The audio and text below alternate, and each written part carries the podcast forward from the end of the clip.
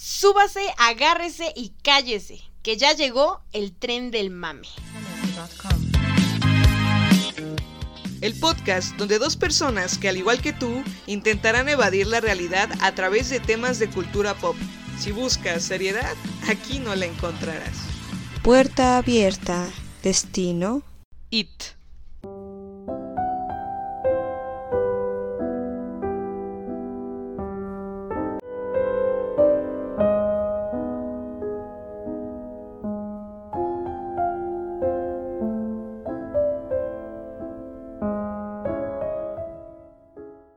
Hey, ¿qué tal amigos? ¿Cómo están? Sean bienvenidos a un jueves más para subirse al tren del mame. Yo soy Frida. Aquí está, como siempre, con nosotros Eunice. ¿Cómo Hola, ¿qué estás? tal? ¿Bien? ¿No te quejas? ¿Todo bien? No, la verdad, bastante bien. Qué bueno. Sin estrés. Y sin empleo Y también. sin empleo. Por eso está sin estrés. Si alguien sabe de un trabajo donde paguen bien y no se tenga que hacer nada, llámenme. También a mí, por favor. Necesito uno de esos. bueno, esta semana nos vamos a subir al tren del mame con It. It abarca muchas cosas. Es el libro de 1500 páginas. Aquí lo tenemos. Aquí está presente. De hecho, Lo terminó de leer ayer como a las 10 de la noche. Lo acabé de leer apenas, sí. Pero lo logré. Y también abarca la miniserie de los noventas y estas dos películas que ha hecho Andrew Muschietti. El pasado fin de semana llegó el segundo capítulo de It, la versión más reciente de la más conocida novela de Stephen King, y que a más de uno marcó cuando fue leída por primera vez o cuando vieron la primera adaptación que se hizo con la miniserie de los años 90. Y es que si decimos Stephen King, numerosos títulos, tanto de novelas, películas y series, van a venir a nuestra mente. Uf, sí. Y es que la mayoría de sus novelas ha llegado a la pantalla grande. Los temas que abarcan son terror, misterio, cosas sobrenaturales, ciencia ficción y literatura fantástica. Es Amor y sexo. bueno, también un poco. y todo lo que es el mundo de King. Sus libros han vendido más de 350 millones de copias. Sus obras comenzaron a generar mayor atención desde los 90. Fue desdeñado por críticos por ser lo que ellos llamaban un escritor comercial. Se le ha criticado por el estilo tan familiar dentro de sus novelas y por la excesiva extensión de algunas novelas, como por ejemplo It. Claro, Stephen King. 1500. Se mamó. se mamó. Coméntales. No, pues Todo lo interesante venía en ¿cuántas páginas atrás? como en las últimas 200 venía lo La súper conclusión interesante. de todo. Pero bueno, eh, sin embargo, a pesar de recibir este tipo de críticas, se le ha reconocido por su estilo de narración, por sus personajes que son animados, coloridos y por esa capacidad que tiene de jugar con los temores de los lectores. También porque aunque en la mayoría de sus escritos el tema principal es el terror, aborda temas como la infancia, el racismo, la guerra, con lo que se muestra un retrato realista de Estados Unidos. Rayos, racismo y guerra. Gracias. Y armas, porque recordemos que cuando estuvo con el seudónimo de Richard Bachman, Mm, escribió Rabia, no sé si habían, habían escuchado de Rabia, y trata de un estudiante que Asesina. odia, ajá, asesina a sus compañeros. ¿Cómo? Casi como no pasa en Estados como- Unidos. Ajá. Bueno, ha publicado 62 novelas, siete de ellas, como ya lo dijo Frida, bajo el seudónimo de Richard Bachman y siete libros de no ficción. Ha escrito, además, alrededor de 200 relatos, la mayoría de los cuales han sido recogidos en 10 colecciones. Bueno, el camino que ha pasado Stephen King con las adaptaciones que han hecho de su trabajo no ha sido el más feliz. Y es que intentar pasar un libro a la pantalla grande Mm, Oh chica, no es una tarea fácil. Como siempre decimos, siempre que se adapta un libro a la televisión o al cine, nadie termina contento. no, es imposible. Y es más, es una tarea que nunca llena las expectativas del escritor o las del director. Y en esta adaptación de It de Andy Muschietti vemos que Stephen King aparece en, en su película. Que ya había tenido otros cameos, pero eh, de los que habíamos escuchado, que era El Resplandor, Y Cementerio de eh, Animales. El Cementerio de Mascotas. Pero el hecho de que aparezca en esta película, no sé, es como un... Estoy, apruebo lo que hicieron, me gusta lo que hicieron. Sí, y más con una de sus novelas más vendidas, ¿no? Más populares. Sí. Que haya salido representa que de verdad está contento con el trabajo que hizo Muschietti en la película. Y estábamos viendo, Eunice y yo, una entrevista que le, hacen, que le hacen a Stephen King de qué tan importante es que esas adaptaciones sean fieles a la obra original. Lo que dijo King fue, bueno, para mí no es tan importante realmente. Creo que son mejores cuando se apegan a los libros, porque, no sé, siento interés como su dueño. Siempre pienso que algunas de las, de las adaptaciones que no funcionan tan bien son aquellas en las que compraron el concepto básico, pero dijeron, bueno, le vamos a cambiar esto y aquello. Así que siempre siento un poco como que compraron mi plataforma de lanzamiento y pusieron su propio cohete. Y a veces el cohete ha explotado. Las que más me gustan son las que se apegan más a la historia y aquellas en las que veo cambios y cosas que han sido alteradas y me digo a mí mismo, desearía haber pensado en eso eso, eso habla muy bien de King. Porque él como escritor podría decir, ah, todo lo que hacen es basura, ¿no?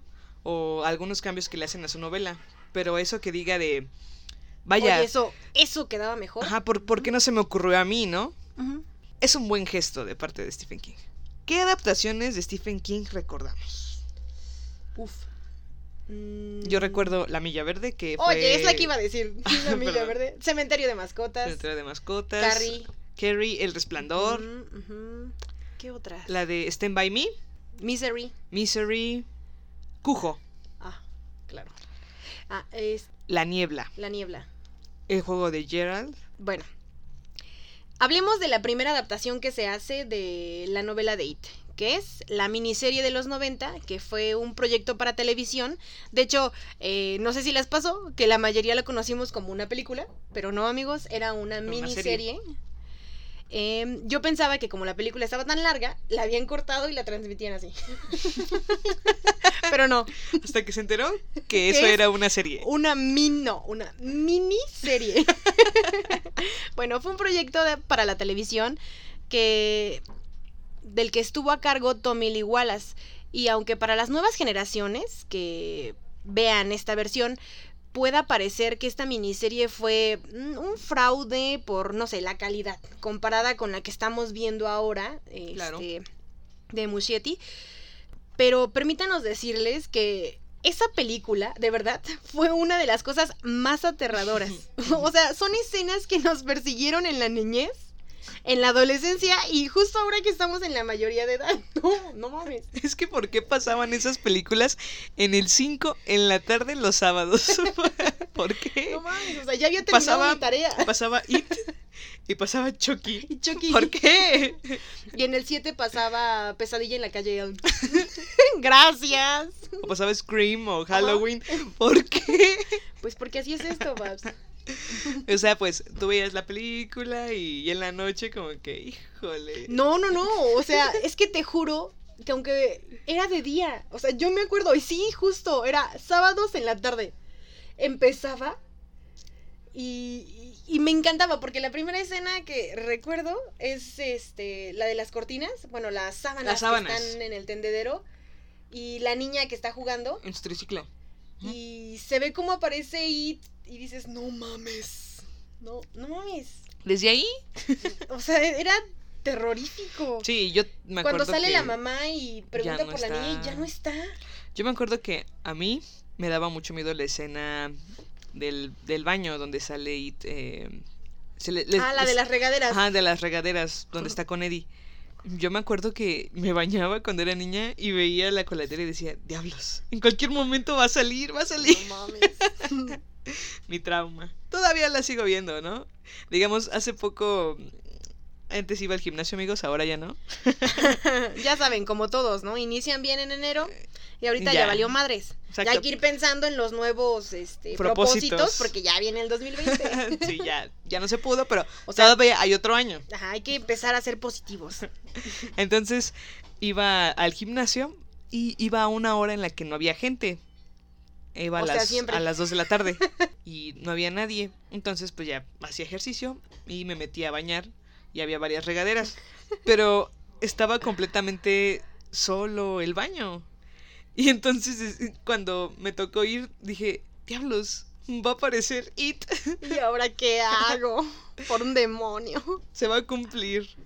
La profecía. Y son esas cosas que nos marcan, ¿no? De niños a Sí. adultos, que aunque ya dices, ay, ¿cómo crees? No, o sea, obviamente ahorita, no sé, le pones a un a un niño de esa edad y yo creo que igual le causaría, no, ya no le causaría el mismo impacto por todas las cosas que ven.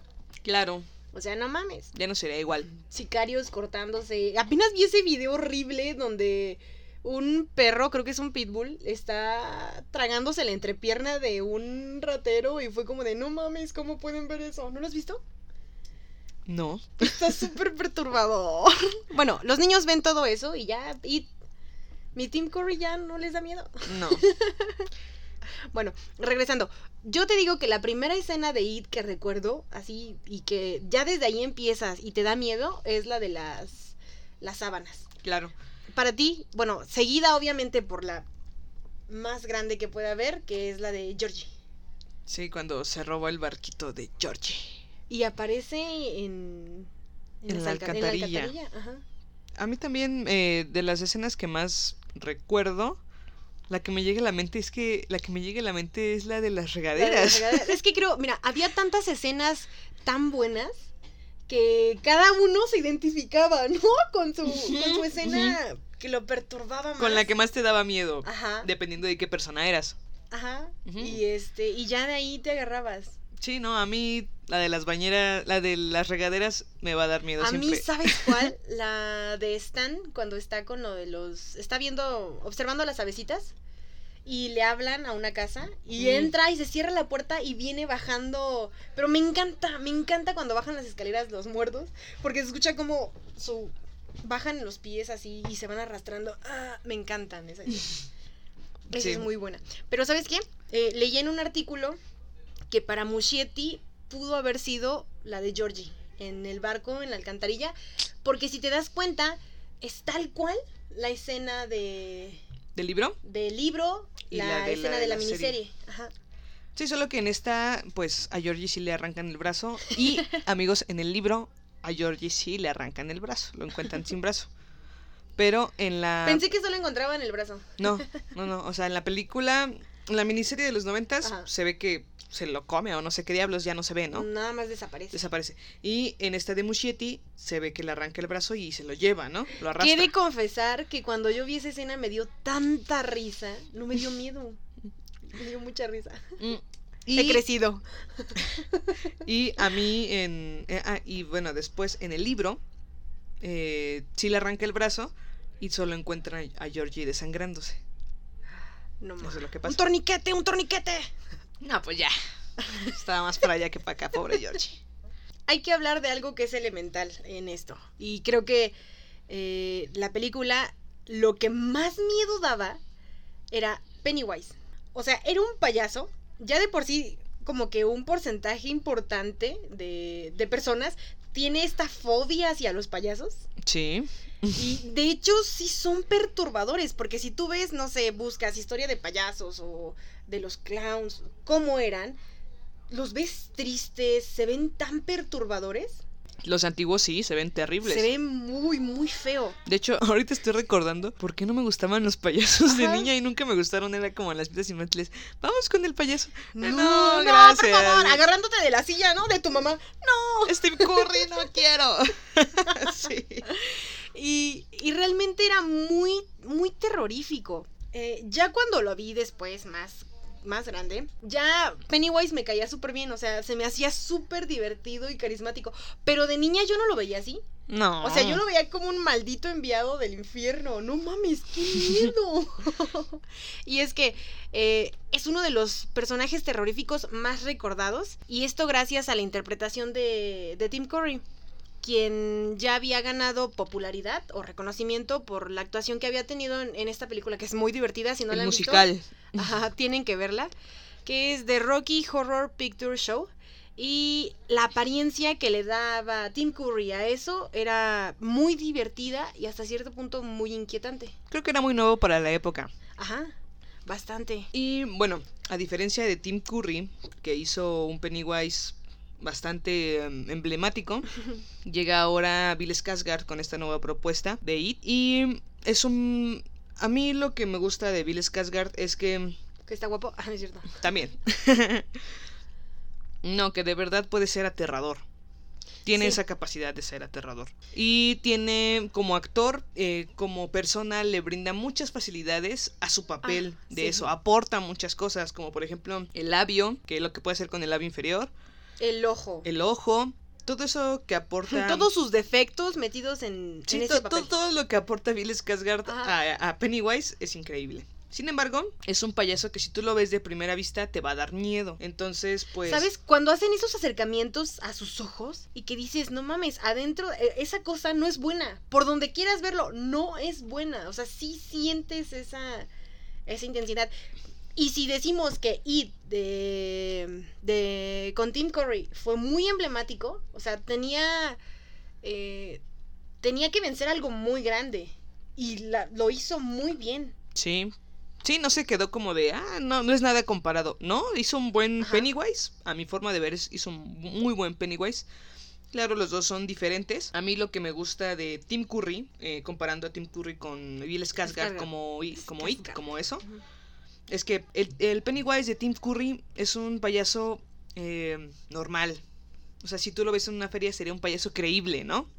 No te daría... Me daría miedo. sí. No, no, no te daría mm, así como mal rollo desde el primer vistazo. Si lo ves dando globos y eso feliz, dando cabriolas. No sé, Babs, ya me ha marcado bastante. Sí, No bueno, pero- si no hubieras visto esa película, Ah, si ok, lo hubieras, sí. pues está bien. O sea, tiene color, el cabellito, su Se ve amigable. ajá. Y a comparación del de Bill Skarsgård, desde el primer O momento sea, que lo, lo, ves, lo ves a tres metros repartiendo globos y dices, vale madres, me voy del otro lado. sí, desde que lo ves, algo anda mal. Algo anda mal. Entonces, esa es la diferencia. Los dos lo hicieron bien, a su modo. Y ahora les voy a decir, el Pennywise que hay en el libro es un Pennywise combinado entre Bill Skarsgård y Tim Curry. En muchas escenas eh, que leí del libro, a mi mente llegaban, llegaba, en mi, en mi imaginación llegaba el Pennywise de Tim Curry y en algunas escenas llegaba el Pennywise de Bill Skarsgård. Y es que el Pennywise del libro es un payaso con el mismo maquillaje de Tim Curry, pero el traje de Bill Skarsgård.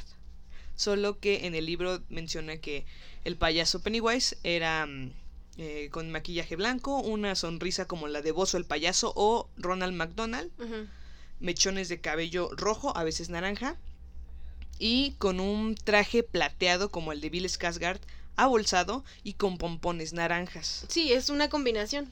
Es una combinación entre los dos. Le estaba diciendo y dice, diablos, ¿por qué no pueden hacer uno que se parezca exactamente al del libro? No se puede. Pero bueno, Lo bien. dijimos al principio. Fue en el 2017 cuando salió It capítulo 1, dirigida por Andy Muschietti. Básicamente la miniserie y la película manejan dos tiempos.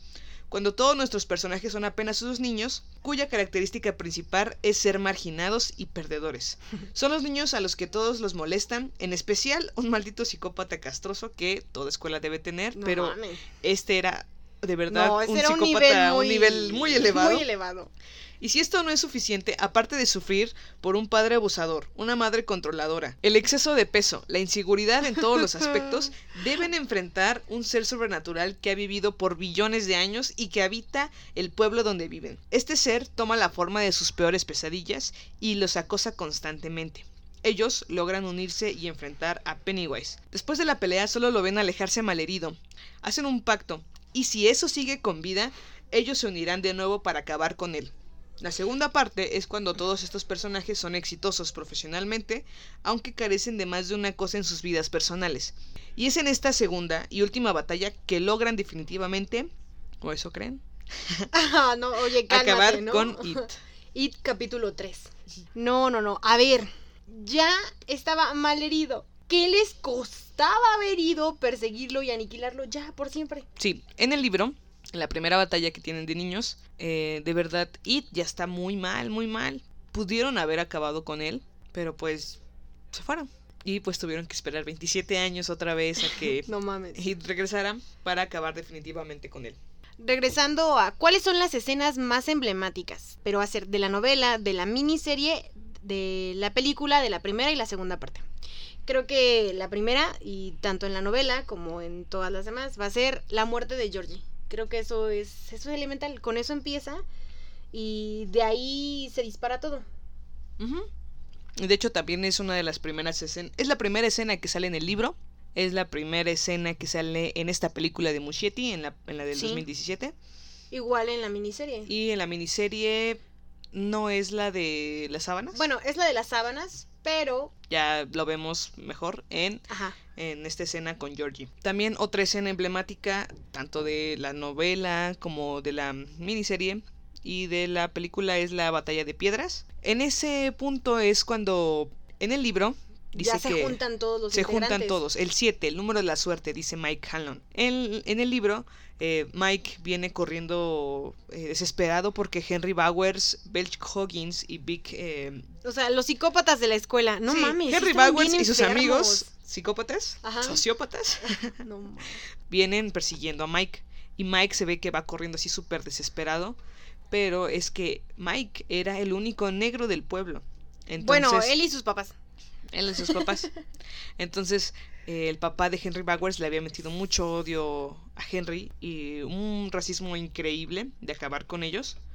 Y Henry estaba loco, llevaba unos petardos, unos M80, y se los estaba aventando a Mike.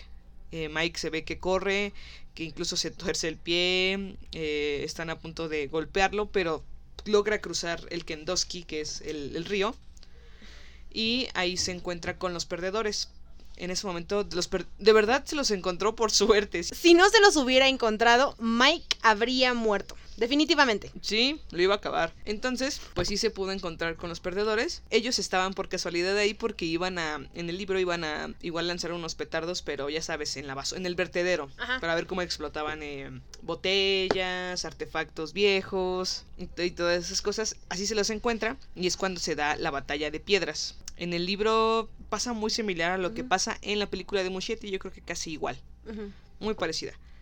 Y también pasa en el En la miniserie. pero en la miniserie no se ve tan brutal. En es el- que eran los 90, tranquila. Sí, en el libro terminan de verdad muy muy heridos.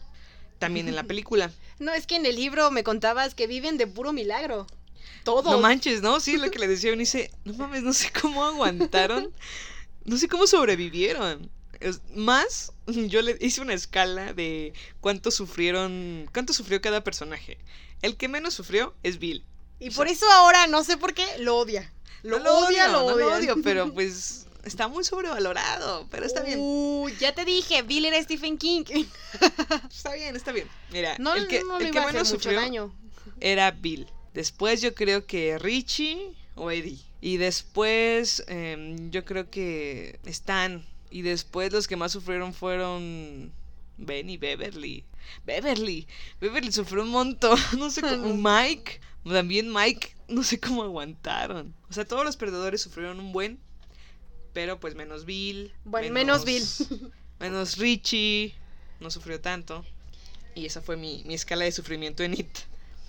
También otra de las escenas más importantes es la de cada. la que tiene cada personaje, cada perdedor, con It. Con It. Cuando tienen como ese encuentro. Sí, de niños, a ver, vamos a hacer un recuento. Bill, ¿qué encuentro tiene con, con It? Bill, bueno, en la miniserie es después de la muerte de su hermano. La escena que tiene Bill con eso es cuando está en el cuarto de Georgie y ya es después de que se lo llevó, se lo cargó el payaso. Se lo cargó el payaso literalmente, sí. Y está viendo un álbum y aparece una fotografía de Georgie, pero empieza a brotar sangre del álbum. Y entonces Bill, Bill, Bill se asusta y tira el álbum y sus papás vienen y le preguntan que qué pasó y está todo ciscado, no puede ni hablar y les enseña el álbum, pero pues obviamente ellos no ven nada. Claro. Son este fieles habitantes de Derry. Ellos no ven nada. Eso sería en la miniserie. En la película sería cuando Bill baja al, Al al sótano. sótano. Y Y ahí se Georgie. encuentra. Bueno, ve a Georgie y después ve a, A Pennywise. al payaso bailarín. Pennywise, el payaso bailarín. De Beverly, la escena que tenemos cuando es niña con It es eh, la escena en la que ella oye algunos, algunas voces de niños en el lavabo. No mames, voces, empieza- de, voces de niños. Creo que ese es como. oh, no mames, no. Una mala señal. Ajá. Sí. Muy mala. Y empieza a brotar sangre del lavabo. La escena que tiene Mike es. De hecho, si nos damos cuenta, todos tuvieron como el enfrentamiento en solitario con eso. Pero Mike, a Mike no le toca solo en la miniserie. En la miniserie Mike lo ve hasta que están hojeando el álbum y encuentran eh, fotografías de Derry en la antigüedad. Y es, esa escena me encanta, cuando Viene. las fotografías cobran vida y se empieza a mover y viene eso. Sí. Y se sube a la lámpara y sale, oh, no mames. es Mira, el- te voy a explicar. En el libro, de hecho, ahora que leí el libro, Ajá. me sorprende mucho porque dicen que la miniserie está mal hecha. Yo creo que es- está mal hecha la miniserie en algunos aspectos en cuanto al final. Es un final terrible. Sí, un Y tanto. wow, ¿Qué también- está pasando? Sí, y también en cuanto a que no te explican el origen de It. Solo piensas que es un payaso. Y no es cierto. It es muchas cosas más que un payaso. Puede ser Porque It es más que eso. It es más que eso, exacto. y eso fue, yo creo, lo que hicieron mal en la miniserie. Lo demás está muy bien elaborado. Esa escena en la que Mike está leyendo, está le- mostrándoles el álbum de Derry a sus amigos, eso sí pasa eh, en el libro. En el libro. Eh, de hecho, antes de que pasara eso, Bill y Richie habían estado hojeando un álbum de fotos de la familia de Bill. Y entonces se ve como algo, una mano jala, jala a Bill de- del brazo y su brazo está, este, ya está en- dentro de la Dentro de la fotografía. fotografía. Y Richie lo ayuda y lo saca y Bill tiene, le hizo una cicatriz grande en la mano con sangre porque eso sí se lo iba a llevar. Pero Bill no sufrió mucho. No tanto. Te voy a contar lo de Beverly, vas a ver. ok, ok, cuéntame. Y,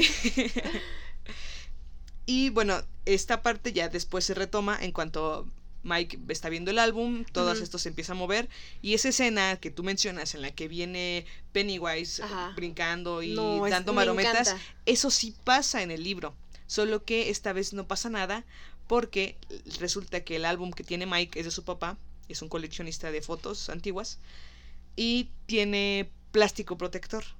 Entonces se ve que el plástico se empieza a alzar, pero no, no puede agarrar a nadie. Ajá. Eso sí pasa en el libro. O sea, ya había pasado que abren el libro y sale una mano que le hace una herida y vuelven a abrir el libro. O sea, si Pero a mí era, me pasa. o- era otro, no era el mismo. Ah, ok. Pero si a mí me pasa una vez, yo no vuelvo a abrir un libro en mi vida. Todo traumada, ¿no? Audiolibros. la otra escena que tenemos es la escena de la película. Y esa escena me gustó muchísimo. Es cuando Mike va a dejar este, la carne como a estas tiendas. Y se va por la parte de atrás. Porque está este, huyendo de. Ya sabes, del De psicópata. Bowers. Maldita sea, déjenlo en paz. Y se abre la puerta trasera de la tienda.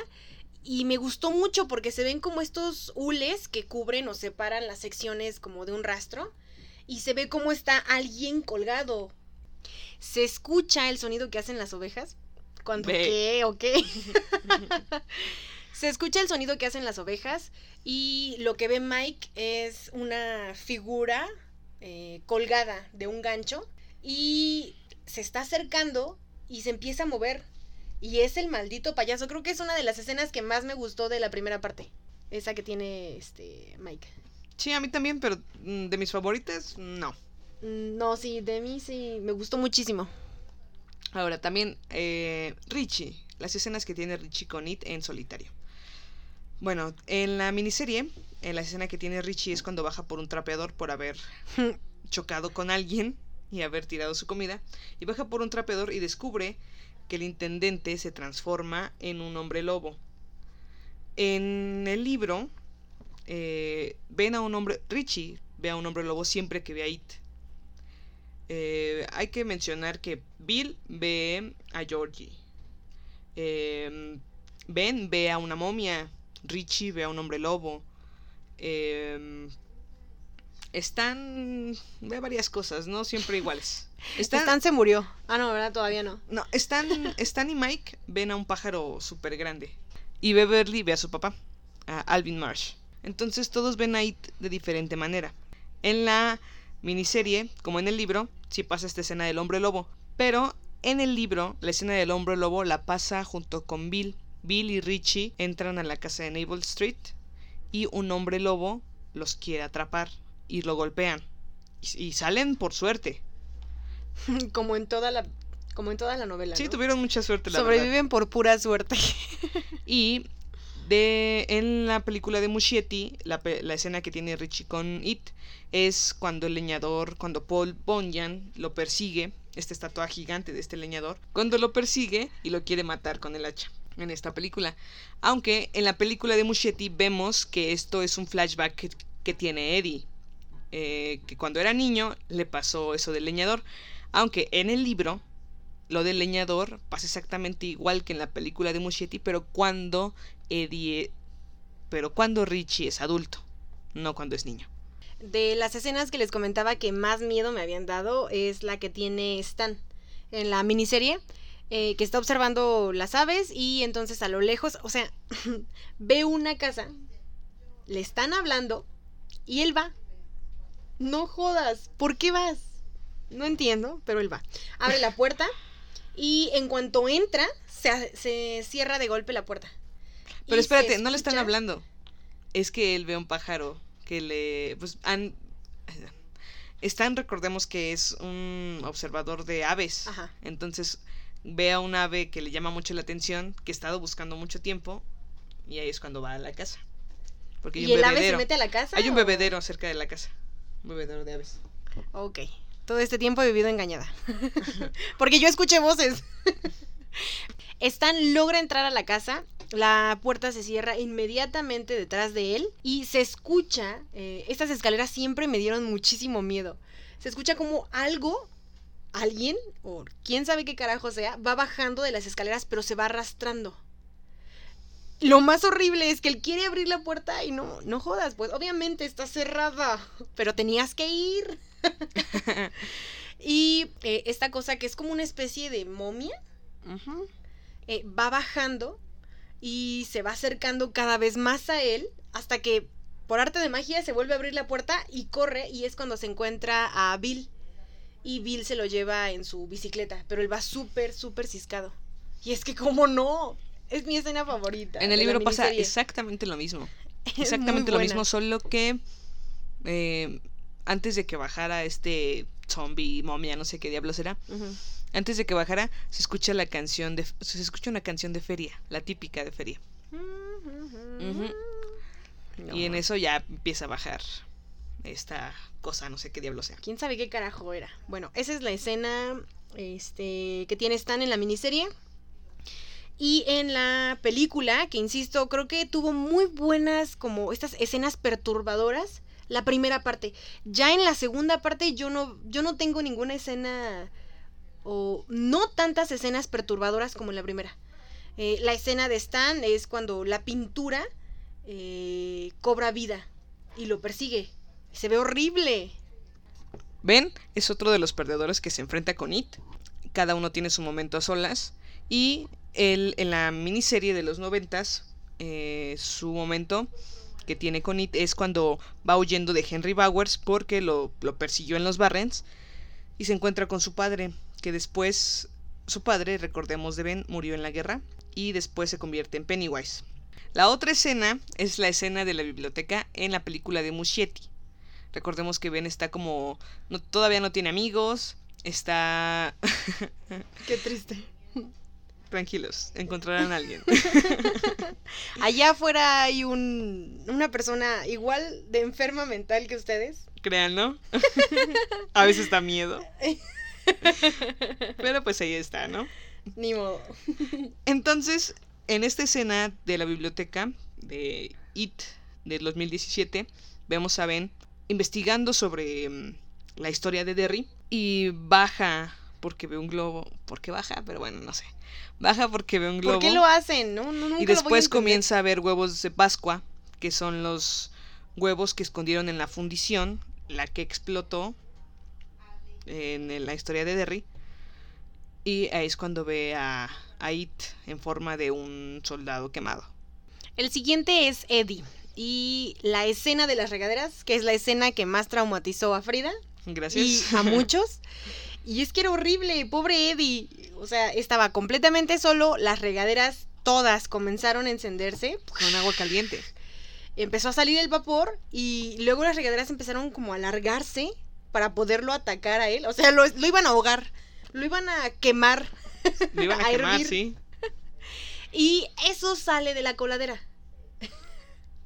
La escena que tiene Eddie en la película es la del leproso. Cuando, Cuando- va caminando fuera de la casa de Naples. Ajá. Y se encuentra. Se le caen las pastillas, las está recogiendo, no jodas. Y el leproso Le ayuda a sea, recogerlas. lo infecta. le ayuda a recogerlas. Y entonces lo persigue. Y Eddie corre a una velocidad impresionante hacia la casa. Yo cuando vi que estaba corriendo hacia dirección de la casa fue de, ¿Por qué? güey, no mames, ¿qué estás haciendo? Y ahí es cuando ve a Pennywise. Ajá. Bien, después de todo esto que les pasó al Club de los Perdedores cuando eran niños, con It, ahora viene el reencuentro después de 27 años. Tras una llamada de Mike Hanlon a todos sus viejos amigos. Mike Hanlon fue el único de los perdedores que nunca se fue de Derry. Entonces él recuerda todavía todo. Incluso Mike Hanlon en el libro eh, podemos ver que ha estado investigando, eh, entre, se entrevista con varias personas de Derry que han estado en los desastres más eh, poderosos de Derry y siempre alguien ve a un payaso. Entonces él va anotando, va grabando las entrevistas, eh, también se encarga de mm, ver el periódico frecuentemente. De hecho, en el libro, también es lo que me gustó de la película de Muschietti, se ve que está escuchando un radio de policía. Y es que él le pagaba a alguien de la policía para que lo mantuviera informado de, De todo lo que sucedía. De todo lo que sucedía en Derry. O sea, Mike estaba muy, muy informado sobre todo en Derry y sobre, bueno, investigando lo que era IT. Y es que si hay algo que podemos rescatar de la película es que es en esta película, obviamente, sí le dan la importancia que tiene Mike En el libro. eh, en- del libro. sí. Porque en la miniserie era como de, bueno, sí, fue el que se quedó, recuerda y llama a todos. Pero ya te muestran cómo es que él sí ha estado trabajando, ha estado recordando y la, ha estado labrando todo, toda su investigación. Claro.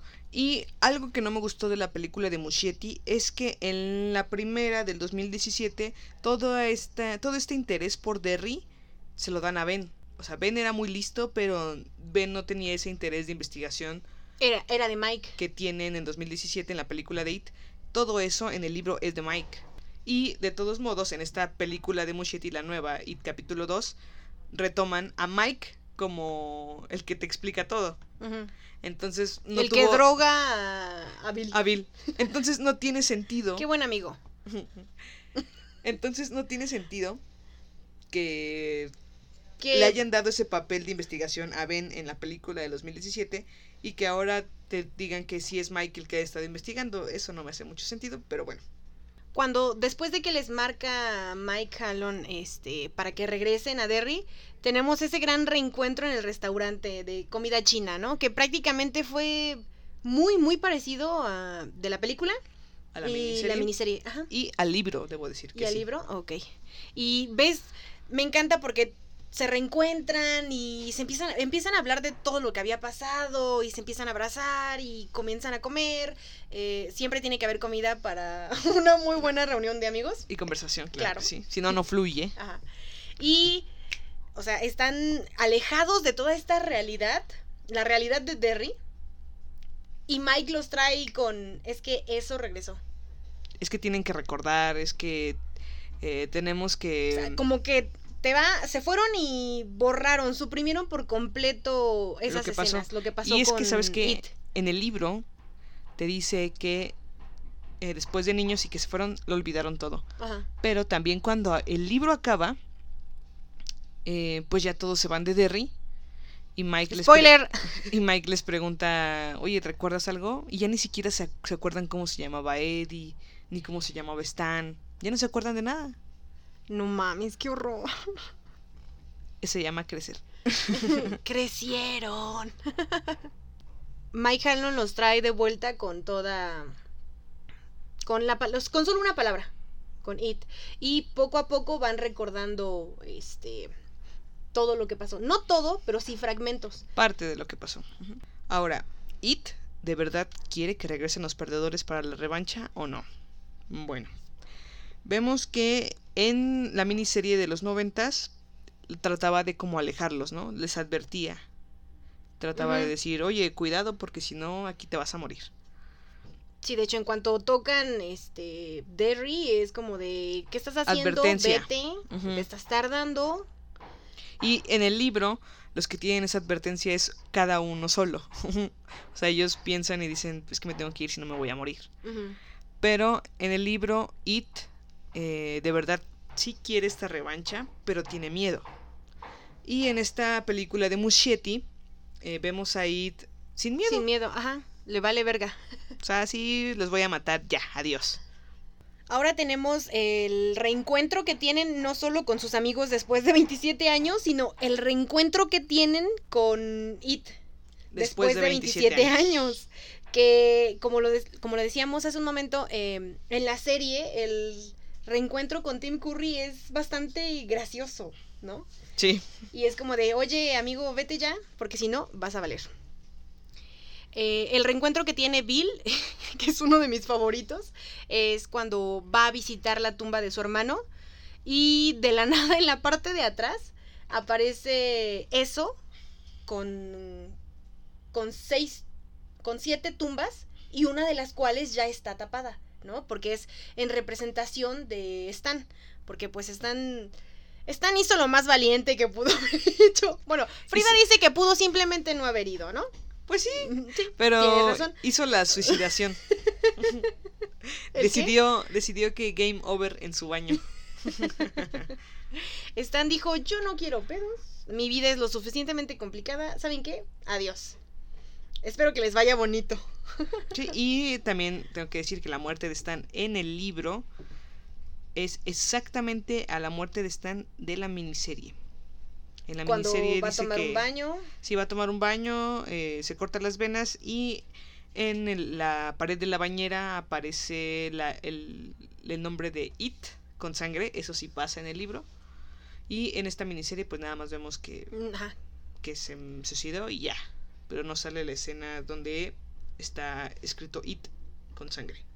Sí, en la película eh, del 2017, Bill tiene su reencuentro con It hasta la persecución de los.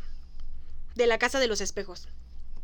Cuando se da cuenta de que It tiene al niño que acababa de encontrarse cuando estaba como recorriendo este la calle de su casa. Déjame decirte algo. Ese niño que sale en esta película de Muschietti con la patineta, se me hizo un buen gesto porque sale en el libro.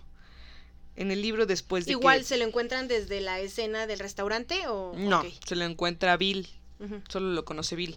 Se lo encuentra Bill cuando va por su bicicleta, por Silver, y encuentra a este niño con la patineta. Y le dice, le recuerda a su hermanito, a a Georgie. Y le dice, oye, tienes Yo- que tener, tienes que tener cuidado. Eh, y el niño le, le responde, uno no puede tener cuidado cuando vas en la patineta. Ay, cuánta sabiduría. Y entonces, pues, Bill siente que debe, es su deber quedarse y derrotar a eso para que más niños no tengan que sufrir lo que sufrió Georgie. ¿Ves, Babs? Bill era el héroe. Sí, claro. Sí, Ajá. que se No, muera, sí, sí fue, sí fue el héroe, sí fue el héroe. Él fue el que habló con la tortuga, ¿no? Sí, y él fue el que derrotó a It en el libro. Él fue el que derrotó su corazón. Quieras o no. Está bien, está bien. Bueno, y el encuentro que tiene con Bill en la película es esta escena de los espejos con toda la persecución que me gustó muchísimo. O sea, si sientes la tensión de, oh, no, no, no, cuando va, va tentando para ver hacia dónde está el camino. Y, aparece el niño y se acerca y le dice, bueno, ya está súper cerca y no mames, hay un vidrio y no jodas, atrás del niño eh, aparece It. Sí, esa escena es Y- muy y buena. eso es muy, muy gracioso. Bueno, es muy triste también. Porque, o sea, el niño dice, o sea, un vato de como 40 años me viene persiguiendo. Me está cuidado", acosando. ¿no? O sea, esto está, se está poniendo muy tenso. Pero luego ves al payaso que se ve súper culero.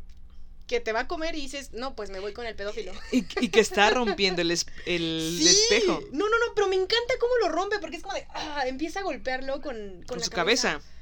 Oh, eso se me hace muy. Lo que me gustó mucho es que dije, bueno, se va a salvar o algo, ¿no? Una advertencia. No, no, se lo comió. Eso me encantó, me gustó mucho. Muschietti, gracias.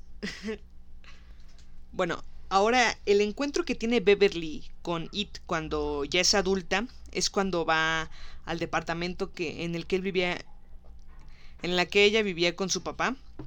Eh, Beverly no veía a su papá desde hace muchísimo tiempo y llega y dice en la puerta Kersh, pero ella leyó Marsh.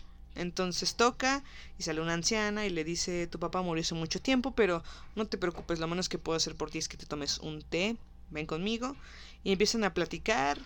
Y esta es la escena que vimos en el primer tráiler de It, de It capítulo 2. Ujú. Y pues se ve que están platicando y le pregunta la, la- anciana que cómo es estar en Derry otra vez. Bueno, hace una, hacen una conversación y en la miniserie se ve que la anciana se empieza a poner así horrible y que le está dando como le está dando sangre en vez de té y ella lo tira y se va y se ve que ya está clausurado todo.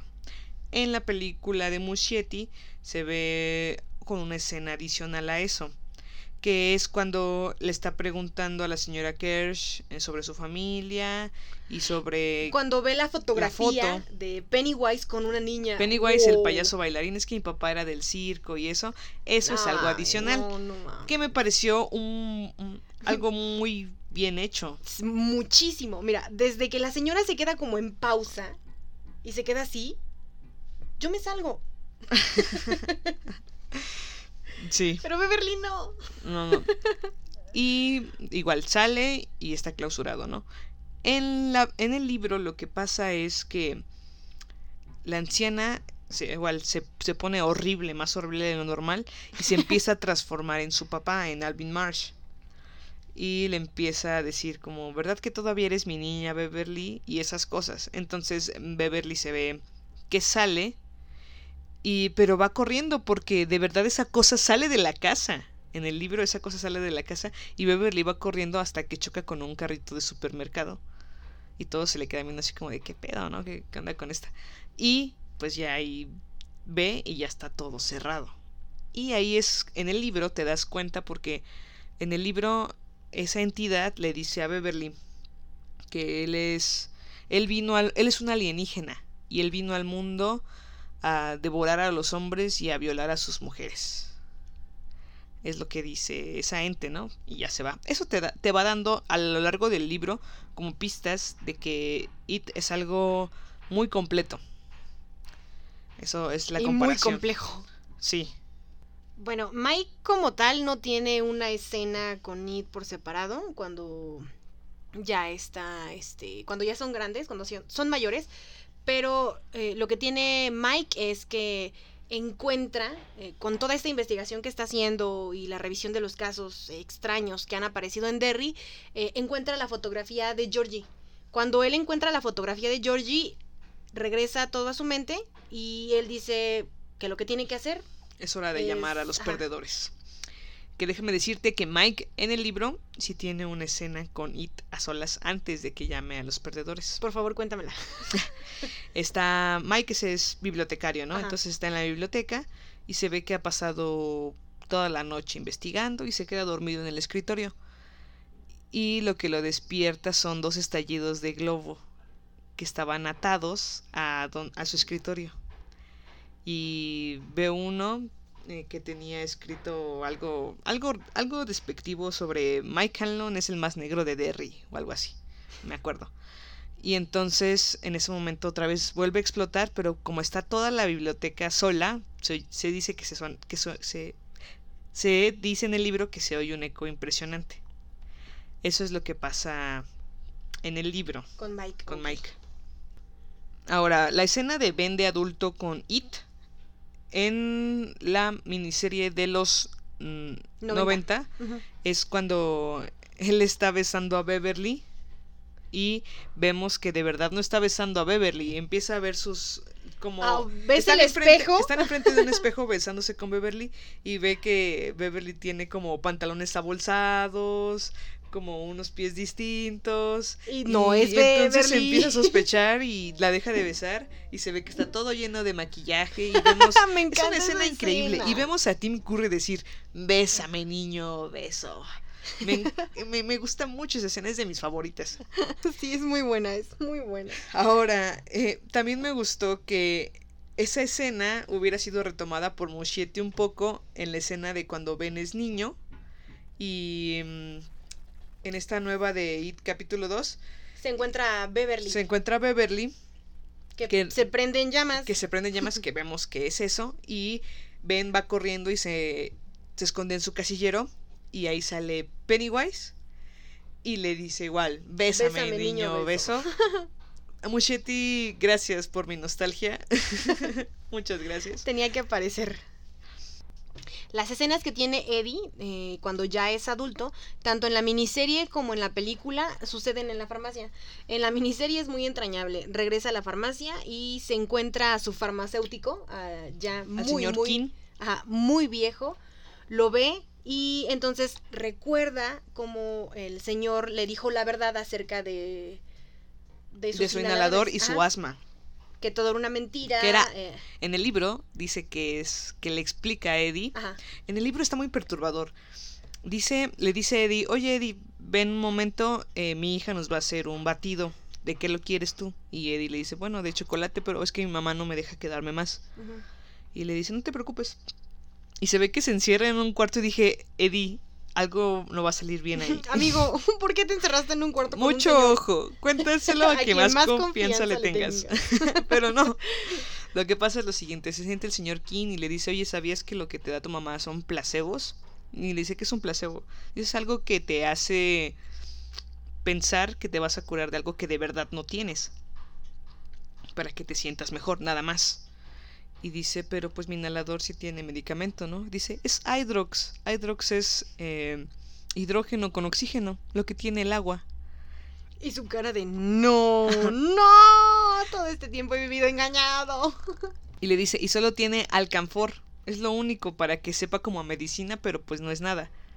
Y Eddie entonces se queda todo atónito, tira el batido, se rompe la, la copa de Ajá. cristal que le dieron y Eddie sale corriendo de, de la farmacia. Y en el libro después lo encuentra Henry Bowers y le da la paliza de su vida. Le rompe el brazo, No, ya basta. le rompe el brazo. En la película de Muschietti vemos que es It que, que le rompe el brazo a Eddie. Y no, en el libro el que le rompe el brazo a Eddie es Henry Bowers. No mames. Bueno, esa fue la escena en la miniserie. En la película igual sucede en la farmacia, pero eh, Eddie baja al sótano, se encuentra a su mamá encadenada y hay una especie de cadáver que intenta, como una especie de zombie, que intenta comérsela. Ajá. Pero es el leproso. Es el mismo leproso que se encontró afuera de la Casa de la casa. Ajá.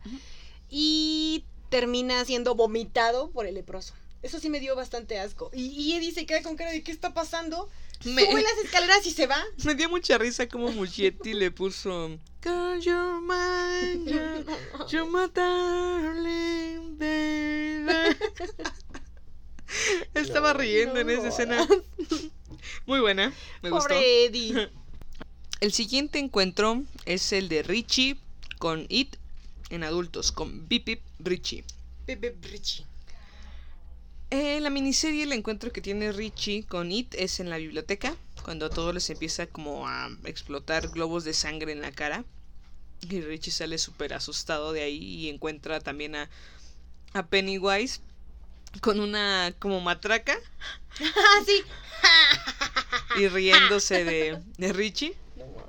Y en esta película de It capítulo 2, el encuentro que tiene Richie con It es cuando va a donde jugaba maquinitas con sus amigos y se ve que lo que Henry Bowers lo corre de ahí y él va corriendo hasta donde está la estatua de Paul Bunyan y se sienta en la banca y de repente Paul Bunyan Se toma empieza a mover, no mames. se empieza a mover, toma vida y quiere matarlo con, con el hacha.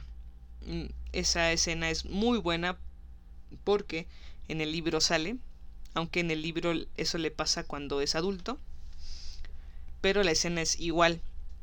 Eh, yo de verdad, cuando estaba leyendo el libro decía, es que ya lo va a matar, porque en el libro se le caen sus pupilentes, él no usaba gafas. Ya de grande usa pupilentes. Y entonces siente como un pupilente ya le está rasgando el ojo y él se lo saca y lo tira y ya no ve nada y trata de correr nada más como oyendo porque no ve nada. Ya después él logra ponerse sus gafas y él ve todo el desastre y se encuentra a un papá caminando con su hijo y su papá se, el papá se le queda viendo como este güey. ¿Qué, qué pedo? Y Richie viene así súper asustado. Y en esta película también de It capítulo 2 vemos que de grande igual Richie va a ese lugar donde está la estatua de Paul Bunyan. Y vemos a ya Pennywise diciéndole que lo ha extrañado, que no nadie quiere jugar con él, que si quiere jugar con el Street Fighter. Me imaginé a Pennywise jugando Street Fighter con, con Richie. Ah, y le dice, yo sé tu secreto, tu sucio secretito. ¿Quién sabe cuál es? Pero bueno. Lo averiguarán adelante. y ya ese es el, el- los encuentros que tiene Richie, Bibi Richie con It de adulto. Bueno, de Stan ya no hay mucho que decir de adulto porque pues se nos va, ¿no? Hizo Se la suicidación, la suicidación y se nos va mejor vida. Sí. Esperemos. game over en la bañera. Lo diferente en esta película es que sí hay como un, un cierre eh, con Stan por la carta que deja y lo que les dice. Porque en la miniserie fue de se murió, nunca dijo nada, bla, adiós. Y en el libro Y así en- es igual, ¿eh? en- es igual. En el libro no hubo cierre, o sea, nada más Stan se murió, lo recuerdan, pero, pero no más. Ah, ok, entonces este extra que se nos da en la película de la carta, eh, me parece bien. A mí también, además los consolida como muy buenos amigos. Ahora sí, viene uno de los temas más, más importantes. Más A ver, importantes, más esperados. ¿Qué es IT? ¿No? ¿Qué abarca? ¿De dónde viene? ¿Qué es lo que pasó? ¿No? Porque recuerdo que cuando salieron el tráiler y aparecía esta escena donde estaba. donde estaba IT, pero ya como humano. No como payaso, no como monstruo, sino como una persona. Toda deprimida y sentada. O sea, se abrieron muchísimas teorías. Eh, que decían que a lo mejor y en esta película no se iba a explicar el verdadero origen de It, que simplemente iban a decir que era un payaso que estaba cobrando venganza o algo por el estilo. Lo cual me parece muy bueno que no hayan hecho, Ajá. que hayan de verdad... Lo que me gustó de esta película es que Muschietti se tomó de verdad la molestia de explicarte lo mejor que pudo el origen de It. Porque en la miniserie de los noventas tú piensas, "Ah, es un payaso que pues, se aparece y ya me o sea, quiere ya matar, hasta el ¿no? final cuando matan a la araña, dice, ah, bueno, era un extraterrestre manipulador, ¿no? Y eso no te queda claro. Ajá. Pero no, no lo aterrizan, no, ni siquiera lo tocan. Y esto es lo que de verdad pasa en esta película. A ver, ahora, el origen de It. Stephen King te puso en el libro el origen de It en las últimas 100 páginas. de las 1500 la puso en la 1400. ¿Por qué? Pues porque sí, nada más. Porque quería y porque podía. Exacto. A ver, en el universo de Stephen King, antes, al inicio de los tiempos, no había nada, solo estaba el otro, quien creó a la tortuga Maturin en el macroverso, y la tortuga vomitó nuestro universo y muchos otros. Pero posteriormente, tras un malestar estomacal, también vomitó a eso, quien piensa que la tortuga ha muerto y se dirige a la Tierra. Ahora, ¿Eso es un vampiro cósmico que se alimenta del miedo? Claro que sí. Se trata del peor enemigo de Maturin y se alimenta del terror de las personas, más de los niños. Entonces, según el libro, la tortuga es quien le dice a Bill Denbrough cómo derrotar a eso, y se trata del ritual de Chud, el cual consiste en una batalla imaginaria donde se juega la voluntad de los protagonistas contra la de Pennywise. En otras palabras, si los protagonistas consideran que algo imposible puede ser posible, entonces de verdad puede serlo. Esto significa que la pelea contra eso, lejos de ser física, será mental. Fue de las dos formas, pero sí fue más mental. Stephen King destaca la capacidad de asombro como una herramienta para derrotar al mal. Lo más interesante desde luego es que dicha virtud se va perdiendo con la adultez. Cuando llegan a ser adultos, las certezas y la imaginación se va, se desplaza. En otras palabras, será difícil para la versión adulto del Club de los Perdedores enfrentarse psíquicamente a eso que cuando eran niños. Como niño tienes más imaginación. Y sí, de hecho, o sea, te das cuenta de que Mike es consciente de que ya perdieron como ese, esa especie de inocencia y que si les dice, oigan, es que el ritual consiste en que nos imaginemos y creamos que podemos acabar con eso, entonces, eh, ¿qué le hubieran dicho? Eso no es posible. Entonces, lo que hace es crear como todo un, es que no necesita, un proceso eh, grande, ¿no? Tienen que traer eh, su objeto cada uno, los tenemos que depositar y así. O sea, crea toda una historia para que ellos realmente crean y tengan fe de que haciendo eso van a poder Va a funcionar. eso. Ajá. Eso es algo muy, muy inteligente que en esta película Muschietti puso para demostrar lo que de verdad es el ritual de Chut. Ajá. Porque el ritual de Chut solo es una batalla de voluntades. Pero sí, tenían que recordar todo eso y creer de verdad que iba a funcionar para que funcionara. La batalla final con It en la serie de los noventas Fue magnífica. fue un, fue un asco. es que, no sé, Sí. fue tan falso y confuso. O sea, no sé, fue muy extraño. No te queda claro de verdad qué pasó. Pero bueno, en el libro lo que te junta es... Estaba platicando Unice que todo el libro de It es flashback, el presente, flashback, presente, flashback, presente, flashback, presente. Todo el libro es así. Pero Stephen King te lo cuenta tan bien que logras enlazar perfectamente en qué parte vas y no te confunde. Eso es algo muy bueno. 1500 páginas de eso. Exactamente. y eh, en la película de Muschietti, Toma como que el mismo camino que tomó en la miniserie. O sea, nos ponen, sí, eh, el mismo juego. El presente, pasado, presente, pasado. Están como en ese juego constante. sí, y también esta batalla final se le agradece a Muschietti que haya sido mucho mejor que la batalla final de la película, de la miniserie de los noventas. Aunque en ninguna se haya mostrado la batalla casi final que tienen cuando son niños. Sí, La también realidad. ¿Qué fue lo que pasó? Por si no lo sabían, de esas cuando se da esa batalla, esos niños de 11 años pierden su virginidad ahí. todos. Sobre todo Ben. Lo que pasa en el libro, en la batalla final con It, cuando son niños, es que ya no pueden derrotarlo de otra manera. Entonces se desesperan y Beverly les dice es que tenemos que estar juntos, tenemos que estar unidos. Y ya no podemos estar, lo que estamos haciendo ya no está funcionando. Entonces a Beverly. Beverly dice, bueno, ¿por qué mejor no tenemos sexo todos? Hagan una fila. Y pues así vamos a estar unidos para siempre. Y vamos a vencer a It. Entonces dijeron, ah, pues órale pues. Cámara, yo primero. Y sí, yo primero dice Eddie y pasa Eddie. sí. Y eh, no exactamente lo, lo que me estaba diciendo Eunice es que es un factor muy eh, curioso que King ponga como el tabú de un niño frente al sexo que no tiene idea de qué pasa, Ajá. pero aún así lo hace.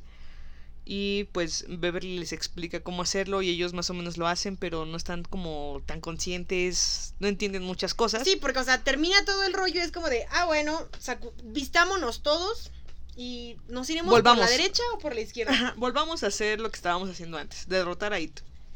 Ajá. ¿Qué? Y va pasando uno por uno y te describe en el libro que Ben es el que la tiene más grande. Pero sí. Es, Es que lo estaba que gordo. ¿Y qué? No es cierto. Pero bueno, eso es lo que te dice el libro. Lo que pasa con, con los perdedores ahí y con Beverly, que es la escena, creo que es la escena que más popular hay, que más popularidad ha tenido.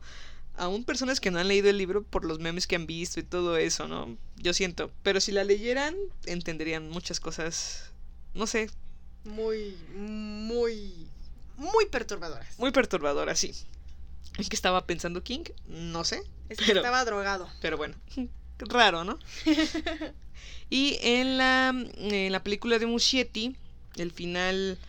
eh, ha- hay algo que mencionar con- junto con el final de la IT 2017 y IT 2019.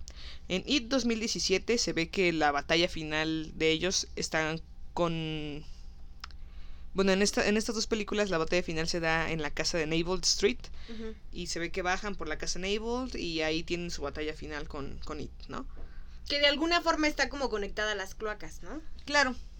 Que en el libro nunca te menciona que en la casa de Neibolt estuviera conectada con las cloacas. Nunca. De hecho, me gusta más la idea de la miniserie cuando van y se meten a las cloacas que la de la casa. Sí, a mí también. Y de verdad eso es lo que pasa en el libro. Entonces, eh, de verdad el final eh, real del libro es que si van por los Barrens y cerca de los Barrens están las cloacas y se meten por ahí. Hubo un enfrentamiento en la casa Neibolt en el libro, sí, cuando eran niños, pero nada más. No, no pasa de eso. Ajá. También eh, hay que mencionar algo muy importante. Cuando estaba leyendo el libro, te, te explican todo esto que son los fuegos fatuos o las luces de la muerte, como lo decían en la película. Porque It toma la forma de araña. mm, porque It muere como muere. Porque eh, los perdedores estrujan su corazón. Porque se hace pequeño. Todo eso tiene explicación. Bien. En el libro se hace este- como esta batalla de voluntades. Y si sí, obviamente It los golpea. De hecho, en el libro a Eddie le muerde el brazo y queda sangrando y se muere, y se muere igual. Con esta película hubo un punto en el que dije, ah, no mames, no se va a morir nadie. Ah, qué ingenua. Adiós, Eddie. no, Eddie. Entonces Eddie se muere en el libro y en la película también. Eh, pero It le arranca el brazo. Luego, eh, It en forma de araña, Ben se da cuenta que pone huevecillos y los mata a todos, a todos los It huevecillos. es una ella. Resulta que King te dice en el libro que It es hembra. It no es eso, es esa. Es la esa. Es esa. Y entonces, eh, también algo que me gustó mucho de King en esta última parte del libro es que te dice que es la primera vez en todos los años que lleva viviendo It ahí en Derry. Desde que, desde Desde que la- antes de que fuera Derry. Sí, desde antes de que fuera Derry, desde que la vomitó la tortuga y cayó aquí en Derry como un asteroide. eh, es la primera vez en su vida que tiene miedo, que tiene miedo de ser vencida, que de verdad teme por su vida. Él no conocía eso hasta que los perdedores enfrentaron, la enfrentaron. Y por eso se hace aún más débil y más vulnerable porque hace 27 años bien pudieron Pudieron acabar haberla acabado. acabar con ella, pero esta vez regresan con todo y ya se dan cuenta que te da- ella se da cuenta que tienen el potencial de poder vencerla. Y es cuando empieza como esta lucha. Los, ahora, las luces de la muerte, o los fuegos fatuos, como dice el libro, son algo que sale de los ojos de, de eso. Que hipnotiza como a la gente, como lo que le pasó a Richie, O a, a esta. a Odra, que Odra. es la esposa de Bill. Eh, eso también pasa. Y eso es lo que son los fuegos fatuos, las luces de la muerte. Eso se agradece mucho que lo haya hecho Muschietti, que eh, al ver yo en la película los fuegos fatuos, a It en forma de araña, eh, la muerte de Eddie como debió ser, todo eso, eh, cuando hay, hay esta lucha de voluntades, eso me, me gusta mucho porque de verdad se apega mucho al libro. Ahora, este... En cuanto a las simil- similitudes que tiene el libro con la película de Muschietti, son muchas. Sin embargo, hay unas que no. Los papás de Beverly... La mamá de Beverly nunca se murió. Eh, los papás de Mike siguen vivos, no se murió en el incendio. El enfrentamiento final, tanto de adultos como de niños, no se hace eh, en la casa de Naval Street, se hace en las cloacas directamente. Todos estos cambios mm, están bien, digo, no, no están mal. También Mike, en la batalla final de It, de capítulo 2, eh, está. Él sí está porque se supone que se lastimó la mano, ¿no? Henry. Bowers lo iba a matar y se lastimó la mano nada más. Y en el libro, Henry Bowers le lastima la pierna y Mike está en el hospital y no puede estar en esa batalla final. Igual como en la miniserie. En la miniserie sí respetaron eso. Sí, también. Que él no está en la batalla En la final. batalla final. Pero en las dos se muere Eddie. Entonces, pues eso es todo lo que... Ah, oh, escuché muchas críticas malas de gente que decía, es que casi no sale Pennywise. O sea, está bien. Pero es que no puedes decir eso porque exactamente no sabes que es Pennywise. Pennywise es una parte de It.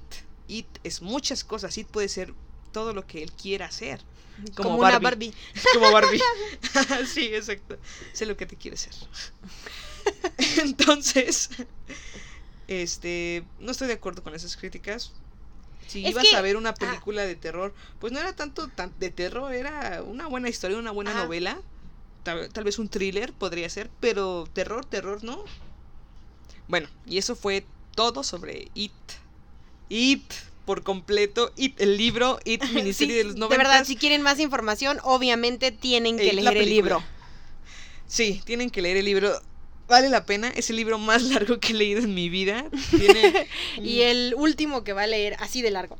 tiene 1500 1503 páginas. No ma- Está súper largo, pero de verdad creo que King te logra contar una buena historia. Lo que más rescato de este libro es que eso, o sea, sí es, sí es aterrador, pero lo que es más aterrador del libro y más oscuro es, son los habitantes de Derry. Las personas, todo lo que hacen es bastante terrible y nadie hace nada por detenerlo. Son de verdad como Henry Bauer, son unos psicópatas, unos sociópatas que están dispuestos, a matar a quien se les cruce enfrente, a Patrick Coxeter, que es el que vemos en It capítulo 1, el que muere en la cloaca mientras está lanzando como fuego con un sprite. Eh, en el libro es un alguien que mató a su hermano de 5 años. O sea, él, él tenía 5 años y mató a su hermano que era un bebé, lo asfixió. Eh, mataba animales en una nevera. Eh, los papás de. El papá de Henry Bauer siendo un completo racista. eh, con, con, los, con los papás de Mike Canlon y con Mike. El papá de Beverly. El papá de Beverly, que era.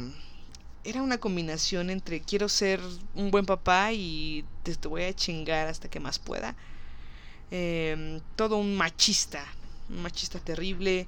Los papás de Bill que no le hacían caso desde, después de que se murió Georgie. ya no le hacían caso para nada.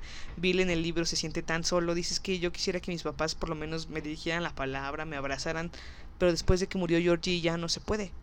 To- todo esto que es muy muy oscuro en el libro, si te das cuenta lo más oscuro del libro no es No es It, sino No es It. sus habitantes. los habitantes de Derry, que de hecho estaba leyendo en un artículo que Stephen King a su libro no le iba a poner It, le iba a poner Derry. Porque de verdad Derry es lo que da más miedo. De Sí, cómo- y creo que esa idea de, de indiferencia a los problemas la muestran tanto en la miniserie como en la película. Sí, ¿no? o sea, tú te Cuando puedes están estar atacando muriendo. y me encanta esa escena donde pasan los dos viejitos en su carro, ven que están a punto de casi matar a Ben y les navajazos vale y no les y importa. continúan su camino. Sí, y de verdad es, es eso lo más, lo más oscuro, lo más cruel que tiene este libro. Y por eso me gustó, porque no vas como por el morbo de, ay, a ver qué hace Pennywise. O sea, sí está bien Pennywise. Pero es que Pennywise puede ser lo que, él, lo que él quiera, de verdad. Y eso es lo más oscuro en este libro, Derry. Derry, de verdad, es súper, súper oscuro. Qué bueno que no existe Derry. ¿Quién sabe? Y bueno, esto fue todo de, de It, miniserie, película y libro. Y la novela. En Ujú. un podcast más o menos eh, revuelto, pero ah, está, está está. bien la información. Quedó. Ahora, bueno, vamos a ver esta nueva sección que inauguramos de lo bueno, lo malo y lo feo. Lo bueno de esta película, o más bien excelente, es que logra captar la esencia del libro en una película. Es lo que me sorprendió. Yo estaba súper emocionada en el cine porque decías que esto también pasa en el libro, esto también pasa en el libro y esto también. Y algunos guiños muy pequeños que tú como lector agradeces que Muschietti lo haya hecho. Eh, y también es muy impresionante cómo este libro tan grande puede ser adaptado a una película y tan bien adaptado.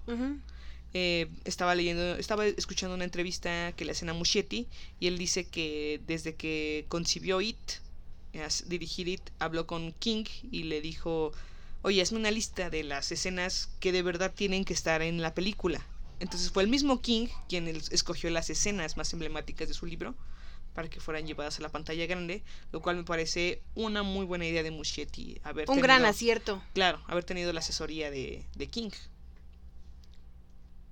Bueno, lo malo con esta película, mm, lo malo y que me pasa a mí, no sé si a ustedes les pasó, fue que con la primera parte y la segunda parte eh, me cuesta conectar con los niños por completo.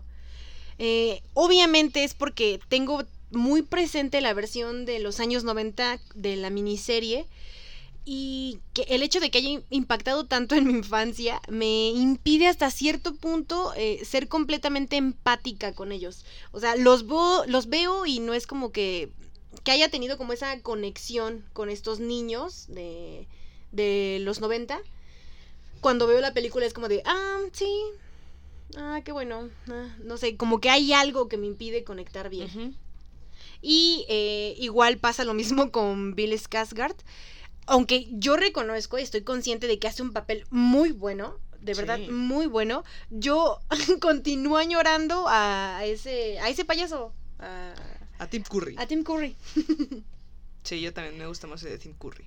Ah, y ahí va lo feo. Horrible, por cierto. Lo feo de esta película fue enterarnos de que la población mexicana sigue siendo muy, muy, pero muy, homofóbica. ¿Y saben por qué? Porque le comentaba a Frida. O sea, te pasa en la primera escena, que es la escena de este. Mm, ¿cómo se llama? Adrian Mellon. Ajá. De él. Y él es homosexual. Se da un beso. Fue horrible. O sea, yo estaba sentada en la sala.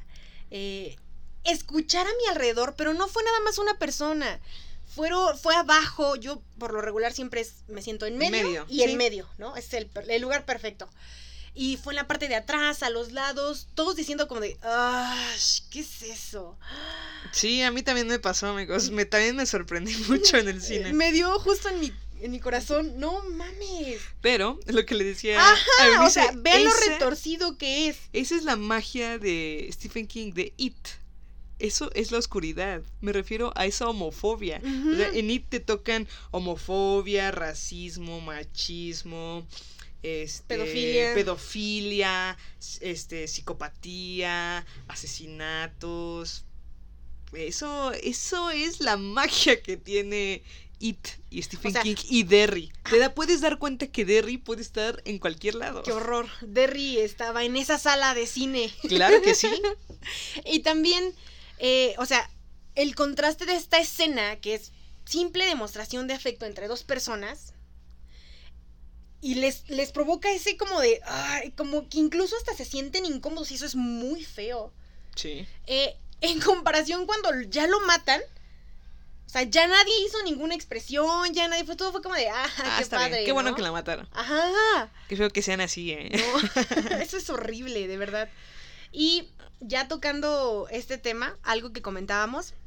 Mm, ¿Qué fue lo que pasó con Richie, y, Eddie. no? Em, ¿Qué es lo que pasa? A ver, el haber agregado como este amor que sentía Richie por Eddie, la verdad, mi opinión, creo que es igual a tuya, es que lo hicieron simplemente como para ser parte del movimiento, no sé, ser, ser inclusivos. Ajá, de diversidad sexual. ¿Por qué lo decimos? O sea, si vas a meter un tema así, tendrías que haberlo manejado desde la primera parte. Y no es porque no haya estado en el libro, esto nunca pasa en el libro, tampoco pasa en la miniserie, fue algo nuevo en esta película. Pero no es... Es porque no supieron cómo manejarlo. O sea, y así como lo pusieron, parece como de, ah, ¿qué te parece si en esta segunda parte hacemos algo así? ¿no? Hacemos que Richie y Eddie sean homosexuales y se amen. Ajá. Pues no. Pudieron haberlo. A mí me hubiera gustado la idea, sí. Sí. Pero, bien trabajada, bien hecha, colocada y justificada. Justificada, sí. O sea, no podías nada más ponerlo porque así. Sí, parece algo que se les ocurrió de último momento. ah, ponlo así mejor. Vamos a meterlo, ¿no? LGBTTI, KH, lo que sea. Z. sí, a mí me hubiera gustado y era, me parece que pudo haber sido algo muy bueno, ¿no? Desde el punto de vista de Richie, obviamente ver su mente, cómo estaba hecho un embrollo, desde porque pudo haber sido homosexual, o era homosexual, o simplemente se enamoró de su amigo, y ver cómo estaba traumatizado por todo esto. Y luego tenemos a It. O sea, ¿qué es lo que hace It? Se apodera de tus miedos más grandes, los, los proyecta ante ti y te destruye. Si ese era el miedo de Richie, pudo haberlo explotado de una forma tan genial, pero no lo hicieron. Entonces me quedo como que, ay, como para qué o qué. Sí, sobrando. No, tiene sentido. Sobra. sobra. Yo también estoy de acuerdo con eso. Bueno, en cuanto a la calificación, la película, para mí, de It capítulo 2, solo capítulo 2, tiene un 8.5. Me gustó mucho. Eh, Andrew Muschietti, Andrew Muschietti supo meter muy bien muchas partes del libro, lo cual agradezco. Eh, en cuanto al libro, tiene como un... Tiene como 1500 páginas. 1500 páginas. Este, pues yo creo que se merece un 9, ¿no? La neta, el, el vato que lo escribió... Estaba bien loco. Sí. es un buen libro. Bueno, yo... Híjole. em, lo que le comentaba Frida porque me mandó su mensaje súper emocionante de, oye, ya la viste, ¿qué tal? ¿Cómo te gustó? Y todo. Y fue así de, no mames, una parte en donde ya me estaba muriendo de sueño. no, no es cierto. Mi perspectiva es desde, mi experiencia solo es con respecto a la miniserie. Obviamente investigando algunas cosas. Yo el libro no lo he leído. Eh, he tenido el placer de que algunas escenas las leía Frida. Sí. Y me enteré de cosas que era como de, uh, la, la, ¿qué está pasando? Le tocó lo mejor del libro. Ya no lo voy a leer. ¿Para qué? no, no es cierto. Algún día. Y Sí, mi claro. perspectiva es solo desde la miniserie. No logro conectar muy bien con los personajes. Eh, aún así me parece que la película está muy bien hecha. La primera parte tiene muchísimas escenas emblemáticas que me gustaron mucho. Y es algo que como que yo, en mi punto de vista, se pierde en la segunda parte. Ya no hay como estas escenas que se Queda te tu quedan- calificación, maldita sea. que se quedan como en tu mente. Entonces, yo a It, a la 1 le pondría eh, un 8. Y a la parte 2 le pondría, no sé, un 7. ok, está bien. Y a la serie de los 90, aunque se vea así, 11. yo le pongo un 20. Bueno, pues, eh, ¿tienes algo más que decir, Eunice? No, ya. Me va a decir que para qué. No, ya, hasta ahí está bien. Ok. Está bien, pues eso fue todo por el episodio de hoy de It. Resumido. y este, pues síganos en nuestras redes sociales, en Instagram y en Facebook como Tren del Mame Podcast. Estamos ya subiendo más memes Ah, y vamos a publicarles también cada cuando se sube nuestro podcast, todos los jueves, como hoy. También hemos recibido algunos mensajes de algunos seguidores. Este, gracias, gracias por escucharnos, gracias por saber, Nos amamos. gracias por decirnos que les gusta nuestro podcast, mil gracias. Y bueno, eso fue todo por hoy. Eh, yo soy Frida Yo soy Eunice. y nos vemos. Adiós. El tren del mame ha llegado a su terminal. Recuerden que no nos hacemos responsables de ningún spoiler. Ningún pasajero debe permanecer a bordo.